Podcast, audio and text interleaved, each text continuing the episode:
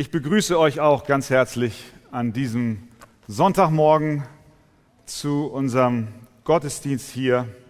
Und wie Andi schon sagte, werden wir heute den zweiten Korintherbrief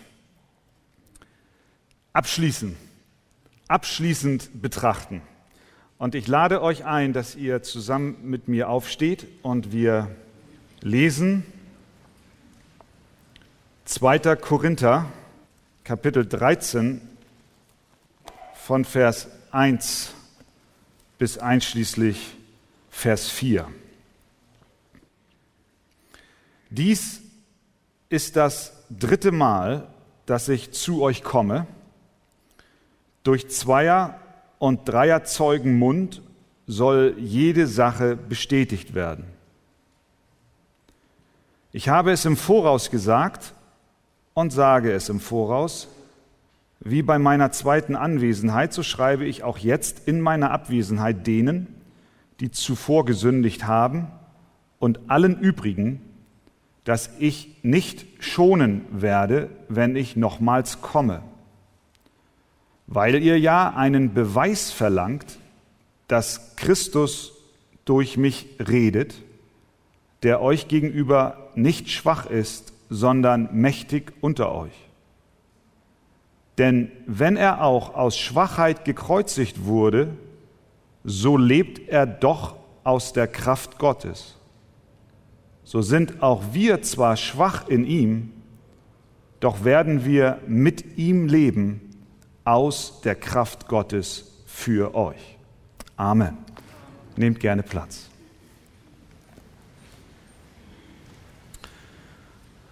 Paulus plante ein weiteres Mal nach Korinth zu reisen und diesen Besuch bereitete er vor, indem er diesen Brief, den wir vor uns haben, geschrieben hat. Er schreibt in Vers 1, dies ist das dritte Mal, dass ich zu euch komme. Aber er hatte Sorge, wie diese Begegnung mit den Korinthern wohl aussehen würde. Er hatte eine Vorahnung, in welcher Verfassung er die Gläubigen dort antreffen wird. Ihn beschlichen, wir können sagen, Ängste in Bezug auf seine Ankunft, denn er schreibt zwei Verse vorher in Kapitel 12, Vers 20, denn ich fürchte, wenn ich komme, könnte ich euch nicht so finden, wie ich wünsche. Er war besorgt. Warum? Weil, wie er weiter schreibt, es Streit unter euch sein könnte, Eifersucht, Zorn, Selbstsucht, Verleumdung, Verbreitung von Gerüchten, Aufgeblasenheit, Unruhen. Das volle Programm. So dass mein Gott mich nochmals demütigt bei euch wenn ich komme und ich trauern muss über viele, die zuvor schon gesündigt und nicht Buße getan haben wegen der Unreinheit und Unzucht und Ausschweifung, die sie begangen haben. Sein Herz war betrübt bei dem Gedanken, ein drittes Mal nach Korinth zu kommen und die Gläubigen dort in dem von ihm beschriebenen Zustand der Sünde zu finden. Dieses Empfinden der Sorge, des Betrübtseins kennen geistliche Leiter auch heute. Oft werden Tränen geweint wegen der Sünde in Gemeinden. Es werden Gebete der Fürbitte gesprochen. Gott, greife du ein. Schenk du Heiligung, Veränderung der Herzen. Paulus empfand es, wie er sagt, als nochmalige Demütigung, nach Korinth zu kommen und dort dieses Durcheinander vorzufinden. Auch Eltern kennen dieses Gefühl der Demütigung. Paulus war ein Vater, ein geistlicher Vater. Und dieses Empfinden haben auch mitunter leibliche Eltern. Da klingelt das Telefon und der Schuldirektor ist am Apparat und er eröffnet dir, dass nun endgültig Schluss sei. Dein Junge wird von der Schule verwiesen, weil er wieder es nicht geschafft hat, sich ordentlich zu benehmen. Eine Demütigung, ein Schmerz für die Eltern. Es bricht den betenden Eltern das Herz, wenn die Tochter oder der Sohn ihnen eröffnet, nicht länger den Weg mit Jesus gehen zu wollen. Und so ist es für Paulus, für Pastoren, für Älteste, für Hauskreisleiter, für Väter und Mütter von geistlichen oder leiblichen Kindern wie ein Schlag ins Gesicht, wenn ihre Kinder auf Abwege geraten. Und in Korinth lag trotz mehrfacher Ermahnung immer noch sehr vieles im Argen. Wir müssen uns darüber im Klaren sein, dass es dieses Sündenpotenzial gibt. Auch in den Gemeinden heute. Nun müssen wir nicht hinter jedem Anruf, hinter jedem Telefonklingel eine Katastrophenmeldung vermuten. Nein, wir müssen nicht verzagen. Denn es gibt einen Ort, an dem wir mit unserem gebrochenen, mit unserem ängstlichen, mit unserem schwachen Herzen gehen können.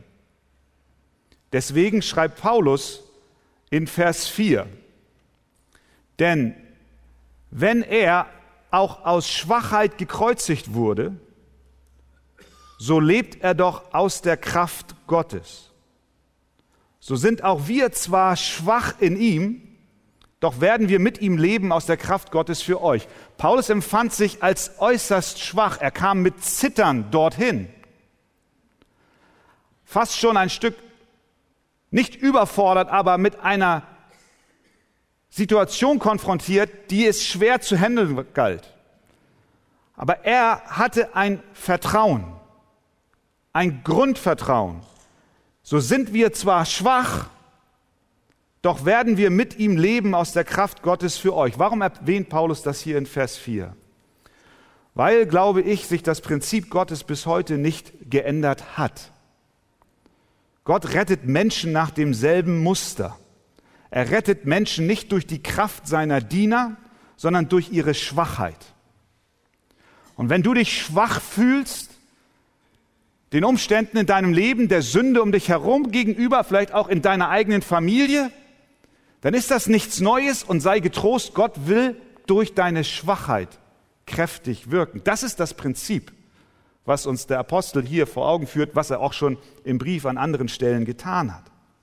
Und er erwähnt hier Christus als den, der unser Vorbild in allem war.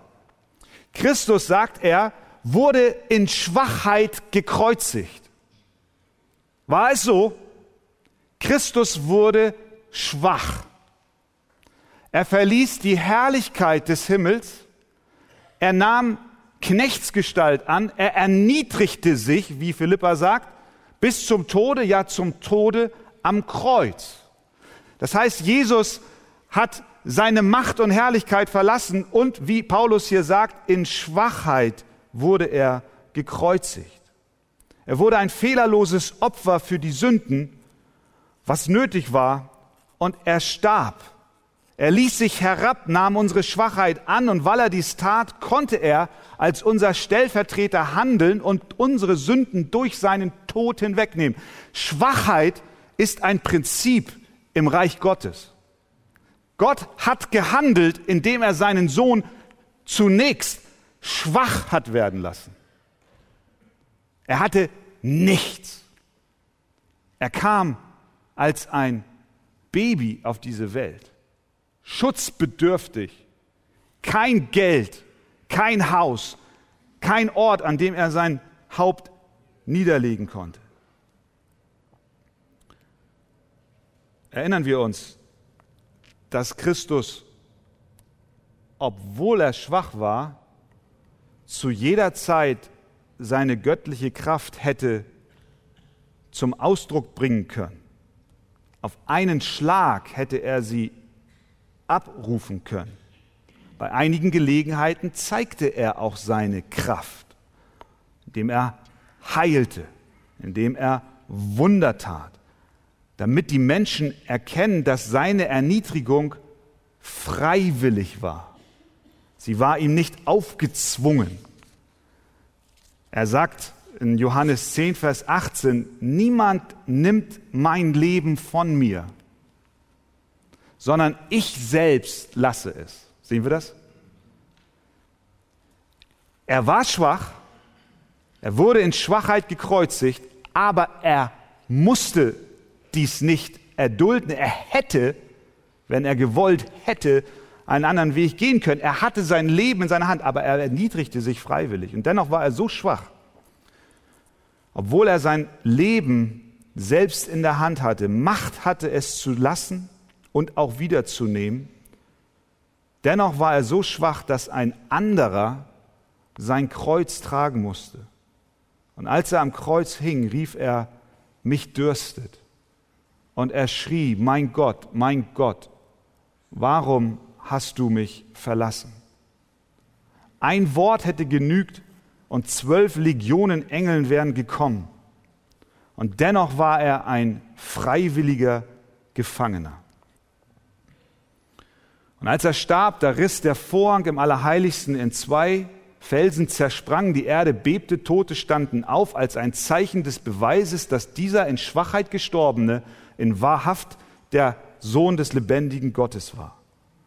Er nutzte seine Schwachheit als ein Instrument seiner Kraft. Und dann schreibt der Apostel in Vers 4 weiter, denn wenn er auch aus Schwachheit gekreuzigt wurde, so lebt er doch aus der Kraft Gottes. Das heißt, er blieb nicht in seiner Schwäche, sondern er stand auf aus dem Grab durch die Kraft und Macht des Allmächtigen. Weil er in Schwachheit starb, wurde er mächtig, um uns zu retten. Deswegen sagt der Philippa weiter, darum hat ihn auch Gott erhöht und hat ihm den Namen gegeben, der über alle Namen ist, dass in dem Namen Jesu sich beugen sollen aller derer Knie, die im Himmel und auf Erden und unter der Erde sind. Und alle Zungen bekennen sollen, dass Jesus Christus der Herr ist, zur Ehre Gottes des Vaters. Christus erniedrigte sich. Er starb in Schwachheit. Und durch seinen Tod hat er die Macht bekommen, unsere Herzen zu überwinden. Seine sterbende Liebe ist zu einer Liebe des Lebens für uns geworden.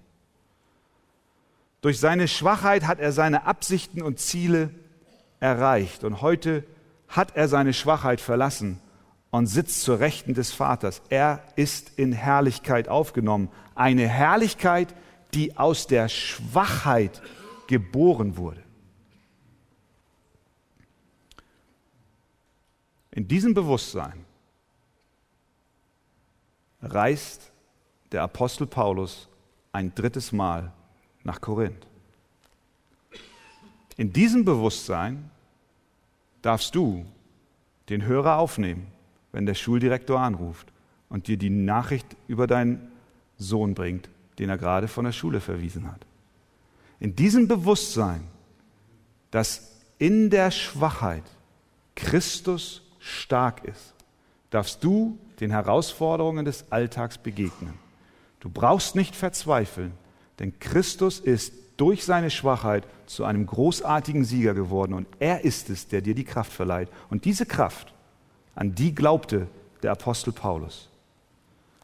Er sagt, sei vorbereitet.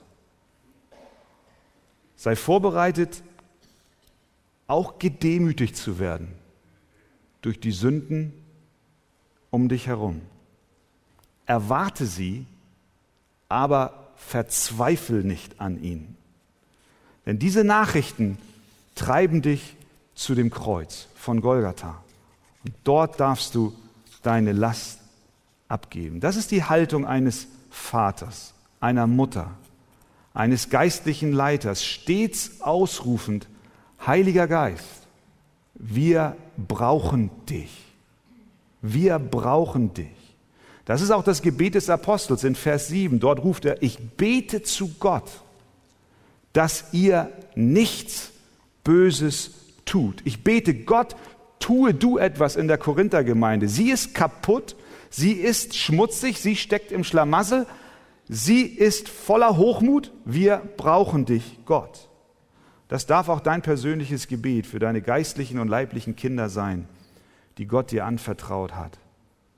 Manche enttäuschende Nachricht, die dich traurig stimmen will und dich runterziehen möchte, ereilt dich. Du aber bete zu Gott, dass sie nichts Böses tun und vertraue, auch wenn du dich schwach fühlst, seiner Kraft, die in den Schwachen und in der Schwachheit mächtig wirkt.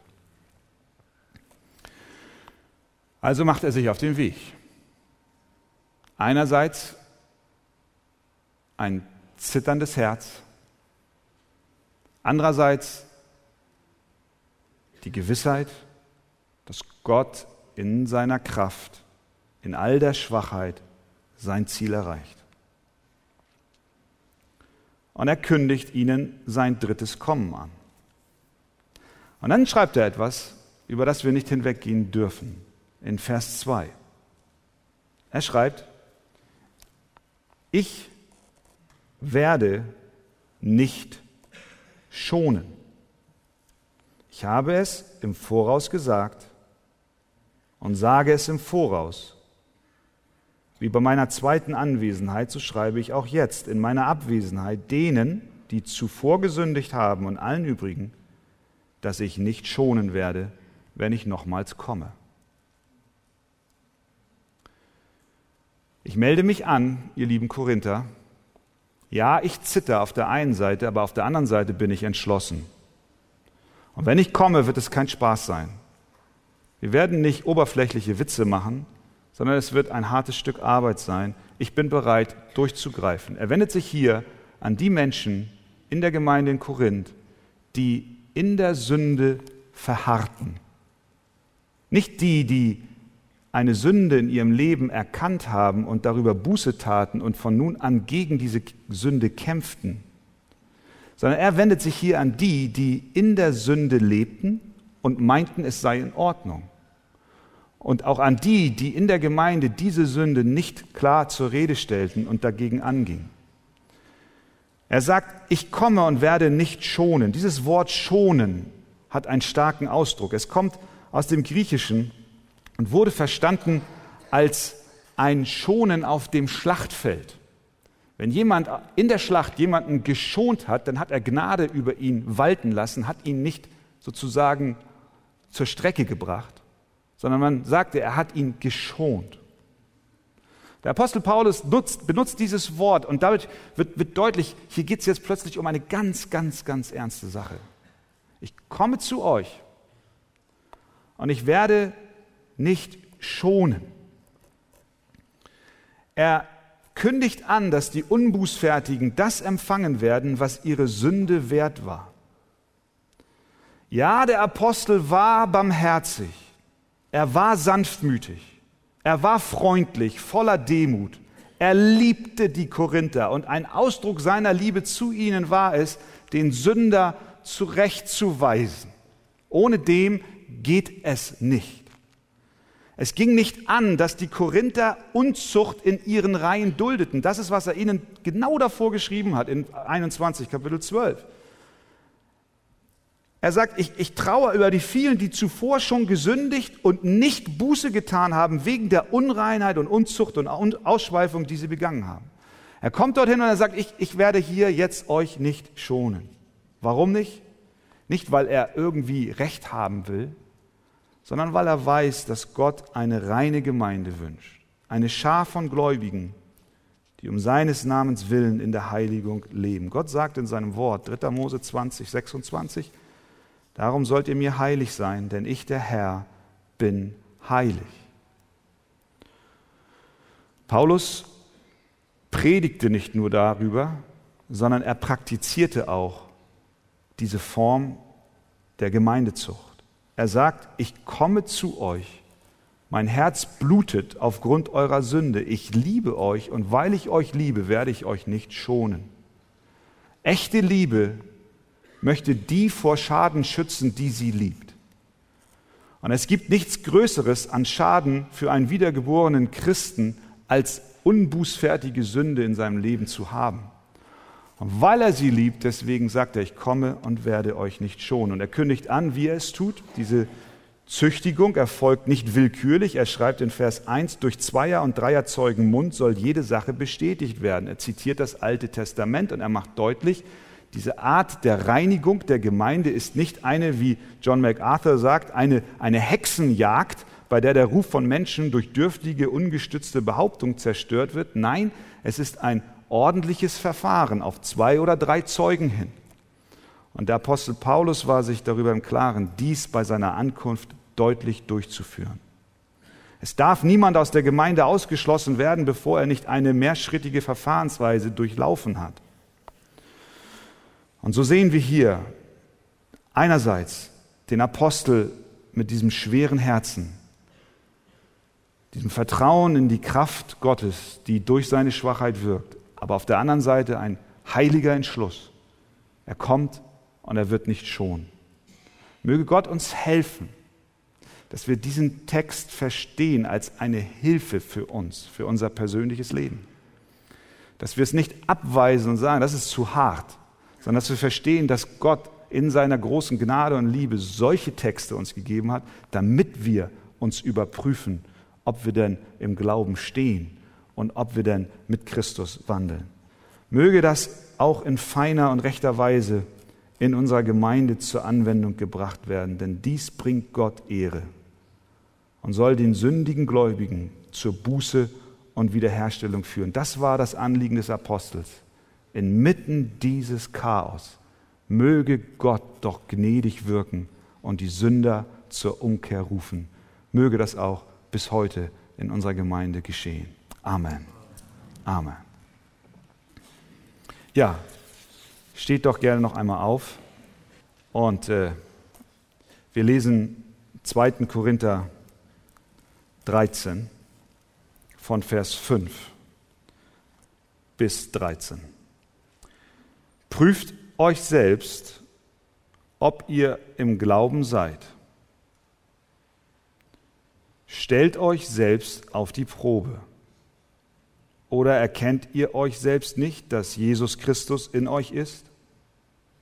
Es sei denn, dass ihr unecht wärt. Ich hoffe aber, ihr werdet erkennen, dass wir nicht unecht sind. Ich bete aber zu Gott, dass ihr nichts Böses tut, nicht damit wir bewährt erscheinen, sondern damit ihr das Gute tut wir aber wie Unbewährte sein. Denn wir vermögen nichts gegen die Wahrheit, sondern nur für die Wahrheit. Wir freuen uns nämlich, wenn wir schwach sind, ihr aber stark seid. Das aber wünschen wir euch, das aber wünschen wir auch, euer Zurechtkommen. Darum schreibe ich dies abwesend, damit ich anwesend nicht strenge gebrauchen muss, gemäß der Vollmacht, die mir der Herr gegeben hat, zum Erbauen und nicht zum Zerstören. Im Übrigen, ihr Brüder, freut euch, lasst euch zurechtbringen, lasst euch ermahnen, seid eines Sinnes, haltet Frieden, so wird der Gott der Liebe und des Friedens mit euch sein. Grüßt einander mit einem heiligen Kuss. Es grüßen euch alle Heiligen. Die Gnade des Herrn Jesus Christus und die Liebe Gottes und die Gemeinschaft des Heiligen Geistes sei mit euch allen. Amen. Amen. Jetzt darfst du deinem Nachbarn den heiligen Kuss geben und dich dann setzen. Nein, nein, nein, nein, nein, nein. Nur wenn ihr verheiratet seid. Der TÜV prüft in regelmäßigen Abständen dein Auto auf Mängel. Ab einem bestimmten Alter, ja eigentlich schon seit Kindheit an, geht man zur Vorsorgeuntersuchung, wenigstens beim Zahnarzt. Später kommen andere Ärzte dazu. Mit Prüfungen von technischen Geräten und Einrichtungen, wie zum Beispiel Rauchabzugsanlagen, Sprinkleranlagen, Heizungen, Schornsteine, werden Millionen jedes Jahr in unserem Land umgesetzt. Wartungsfirmen existieren, weil ständige Prüfungen vorgenommen werden müssen. Der Apostel Paulus fordert die Gläubigen in Korinth auf, einen anderen TÜV zu besuchen, nicht einen, der ihre Kutschen und Wagen untersucht, sondern eine Überprüfung, die ihr Herz unter die Lupe nimmt. Und das erschien ihm äußerst notwendig. Denn es gab unter ihnen nach wie vor viele Sünden. Und Paulus kündigt seinen dritten Besuch bei ihnen an und er fordert sie auf, sich auf sein Kommen vorzubereiten. Er sagt in Vers 10, darum schreibe ich dies abwesend, damit ich anwesend nicht strenge gebrauchen muss. Er kündigte an, dass er durchgreifen wird, sie nicht schonen wird, aber er gibt ihnen die Möglichkeit, doch vorher, bitteschön, in sich zu gehen und zu prüfen, ob sie denn im Glauben sind. Das ist der wahre TÜV, der wahre Check, den wir als Gläubige immer wieder über uns ergehen lassen müssen. Es war gut und es war richtig, dass sie sich über ihren geistlichen Zustand im Klaren wurden. Es gab ja auch allerhand Hinweise und vielleicht auch berechtigte Zweifel, ob sie denn wirklich im Glauben stehen. Bei der ganzen Liste von Sünden. Da muss die Frage gestellt werden, seid ihr wirklich in Christus? Das ist eine innere Einkehr, keine ungesunde Innenschau, dass man alle zwei Minuten sich permanent überprüft. Davon redet er nicht. Sondern es ist eine innere Einkehr, um zu testen, ob meine Motive, meine Handlungen, meine Gedanken, meine Worte im Einklang mit der Gesinnung Jesu Christi stehen. Und dieser Test, diese Prüfung ist unumgänglich. Besonders wenn ich mich auf eine Begegnung vorbereite, in der Spannungen zu erwarten sind. Und dass hier Spannungen zu erwarten waren, haben wir gesehen. Paulus fürchtet sogar, sie zu treffen inmitten ihrer Sünde. Deswegen schreibt er ihnen im Voraus, prüf dich. Ich glaube, das ist ein guter Hinweis für dich und für mich. Wenn du vorhast, ein Gespräch der Klärung mit einem Bruder oder einer Schwester oder einem Arbeitskollegen oder Nachbarn zu führen, dann rate ich dir, nein, dann rät dir die Bibel, prüfe zuvor, ob du im Glauben stehst. Dadurch kannst du sehr viel Unheil im Vorwege vermeiden. Diese Stille, dieser geistliche Check macht uns sensibel für die Absichten Gottes und entzieht gleich zu Beginn menschlichen Eifersüchteleien und Befindlichkeiten den Nährboden.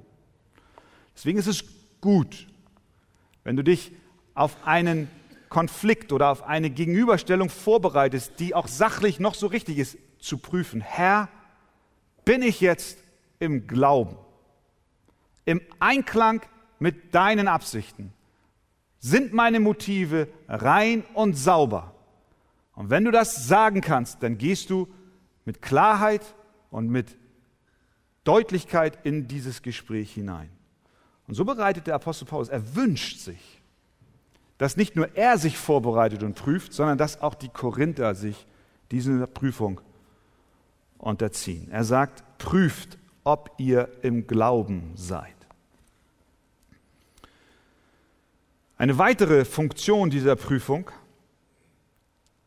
ist das Ringen um die ernsthafte und alles entscheidende Frage. Und wie lautet sie?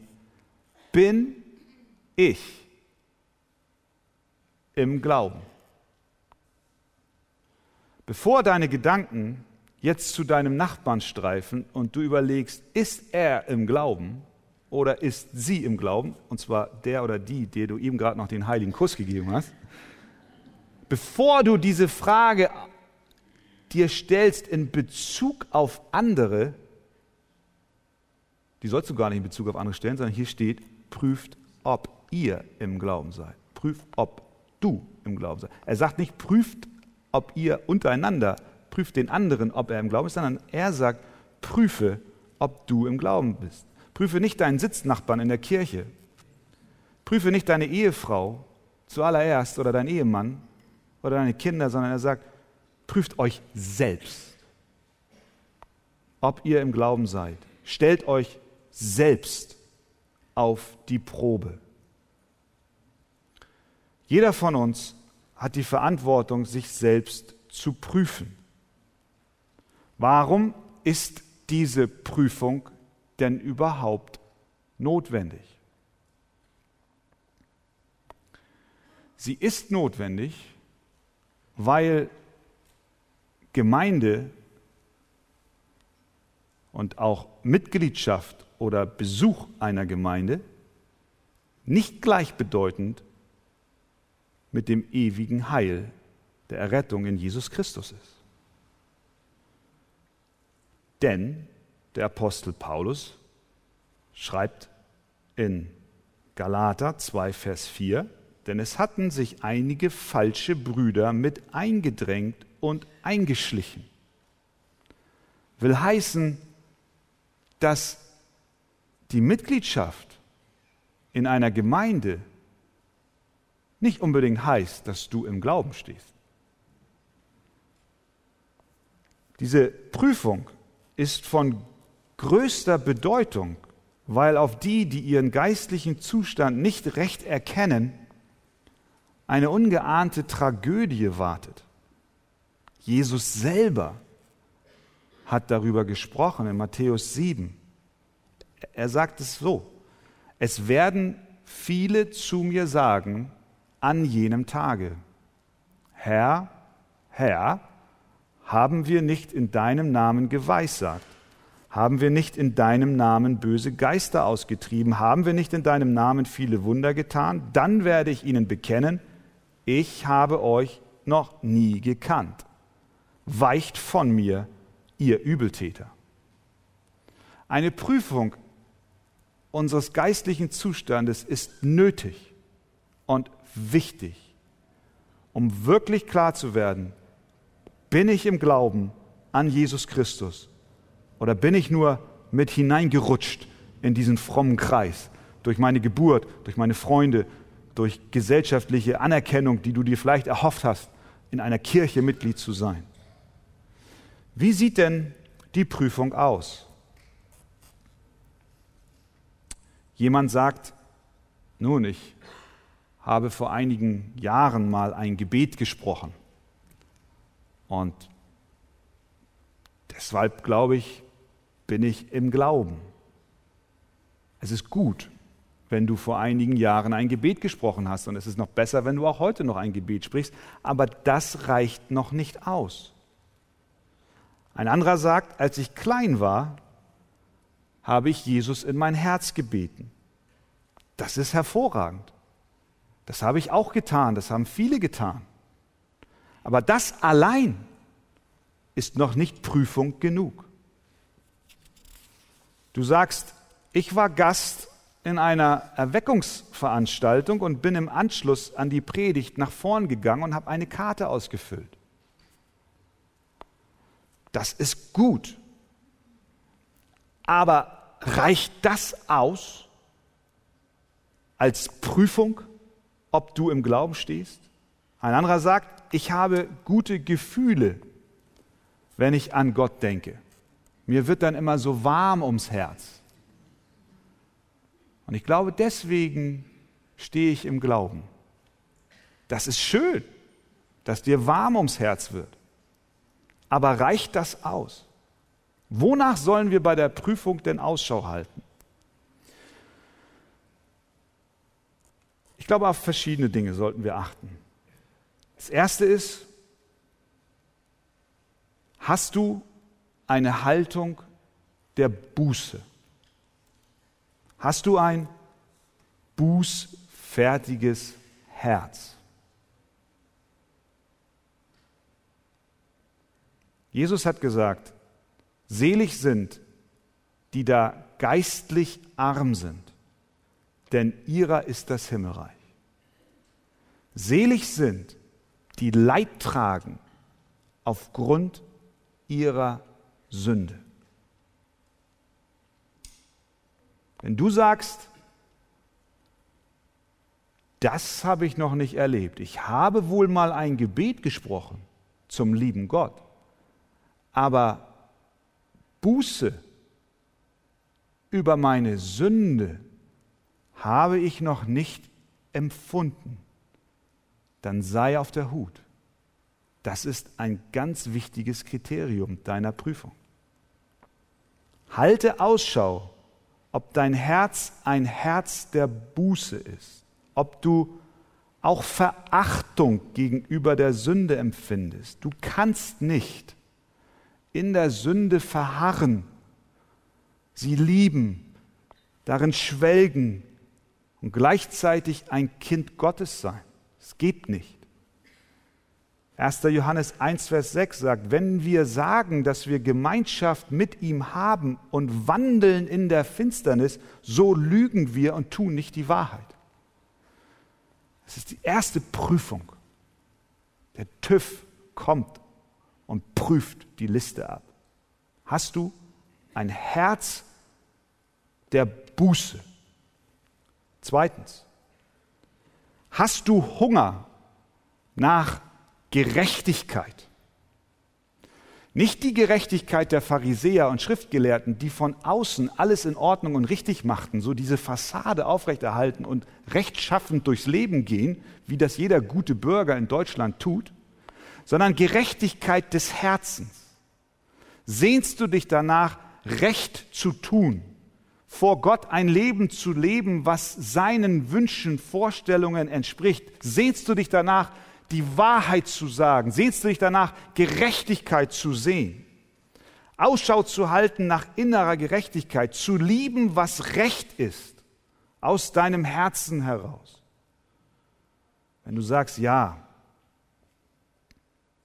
dann ist das ein guter Haken unter dieser Frage. Eine weitere Prüfung ist die der Unterordnung. Stellst du dich freudig und gerne unter die Herrschaft Jesu Christi? Überschlägst du die Kosten und zahlst du den Preis? Bist du bereit dazu? Tust du, was er dich bittet zu tun? Oder hast du dir in deinem Leben große Stück, ein großes Stück Ecke reserviert und hast so eine Wand gezogen, hast gesagt, hier kommt er nicht rein? Hast du dein Leben unter die Herrschaft Jesu Christi unterstellt? Bist du bereit für ihn alles zu geben, dein ganzes Herz? Wenn du das nicht tust, dann bist du wie der reiche Jüngling, der nicht in der Lage war, Christus zu folgen, weil er sein Herz an andere Dinge hängt. Und viertens, bist du gehorsam? Tust du, was er sagt? Ist die Heilige Schrift ein Schatz für dich? Liebst du es, in ihr zu lesen, von ihr dich zu ernähren? Liebst du es, Christus zu folgen und ihm zu gehorchen. Selbstüberprüfung demütigt uns und erinnert uns an unsere absolute Abhängigkeit von dem rettenden Werk unseres Herrn Jesus. Unsere Selbstüberprüfung soll in dem Lichte Gottes geschehen und in dem Licht, was er uns in seinem Wort lehrt. Und es soll nicht nur bei einer theoretischen Überprüfung bleiben, sondern wenn wir feststellen, dass wir auf Abwägen sind und in einem dieser Punkte, und wir können die Liste in bestimmten anderen Bereichen fortsetzen, wenn wir feststellen, dass wir dort nicht gemäß seines Wortes leben, dann darf es nicht nur blanke Theorie der Prüfung sein, sondern dann muss der Fehler auch abgestellt werden. Durch die Kraft und Gnade unseres Herrn Jesus Christus. Denn ein Auto, was wir in den TÜV bringen und was uns dann mitgeteilt wird, dass die Bremsen nicht funktionieren, das ist nur die eine Seite. Die andere Seite ist die, wir wollen die Bremsen reparieren. Wir wollen daran arbeiten, mit seiner Gnade und Kraft auch handeln, zu handeln. Denn ansonsten ist eine Selbstprüfung nur gefährlich. Möge Gott, möge Gott uns helfen, dass wir wie die Korinther uns dieser Prüfung unterziehen. Prüfen, ob wir im Willen und auch im Glauben Gottes stehen.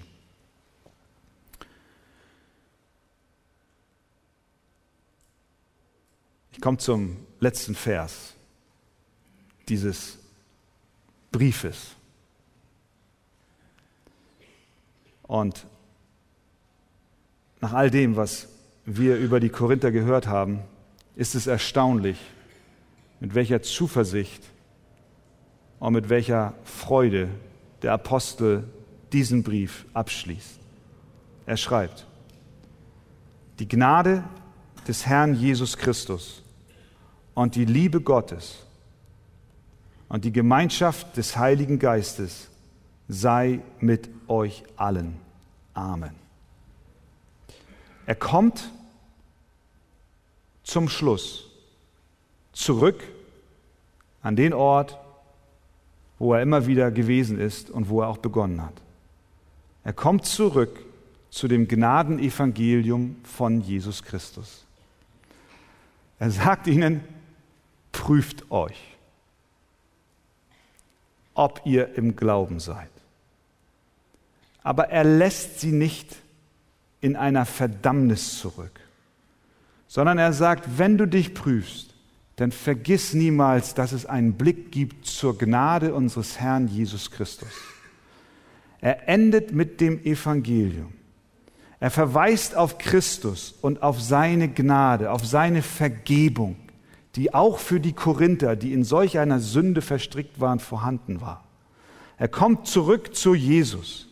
Trotz aller Fehler und Schwächen und Sünde in Korinth, ja wegen ihrer Fehler, Schwächen und Sünde, gibt es Hoffnung für sie und Hoffnung auch für dich.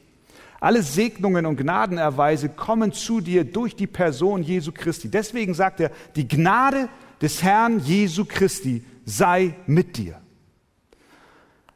Er hat immer wieder von dem Evangelium gesprochen.